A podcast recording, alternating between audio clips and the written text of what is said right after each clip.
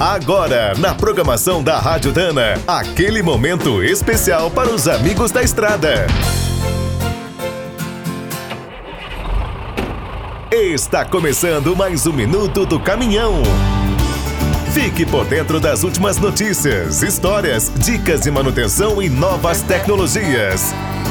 Desde 1948, as peças fabricadas pela Álvaros são conhecidas pela alta qualidade e segurança. Quem usa roda tranquilo. Essa tradição foi iniciada por um jovem imigrante alemão que chegou sozinho ao Brasil em 1923. Seu nome era Ricardo Bruno Álvaros.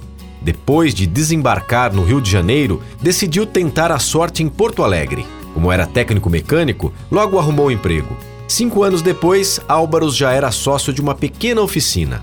Em 1947, resolveu arriscar e criou sua própria metalúrgica. Um ano depois, recebeu uma encomenda muito diferente: fabricar mil cruzetas do Jeep Willys para um comerciante da cidade. As peças ficaram perfeitas e o novo produto nunca mais deixou o catálogo da empresa. Em 1952, chegou o primeiro pedido da Ford. Dois anos depois, apoiado pelos norte-americanos, Álvaros viajou para os Estados Unidos e fechou uma parceria com a Dana, com o início da produção nacional de veículos a partir de 1956, a Álvaros passou a liderar o fornecimento de cruzetas e cardãs. Em 1967, Ricardo Bruno Álvaros transferiu o controle da empresa para a Dana. Seguiu como presidente emérito até os 95 anos de idade.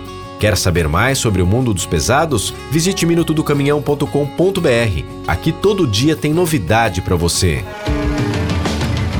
O Minuto do Caminhão é um oferecimento de Spicer e Álvaros, a dupla imbatível em componentes de transmissão, suspensão e direção.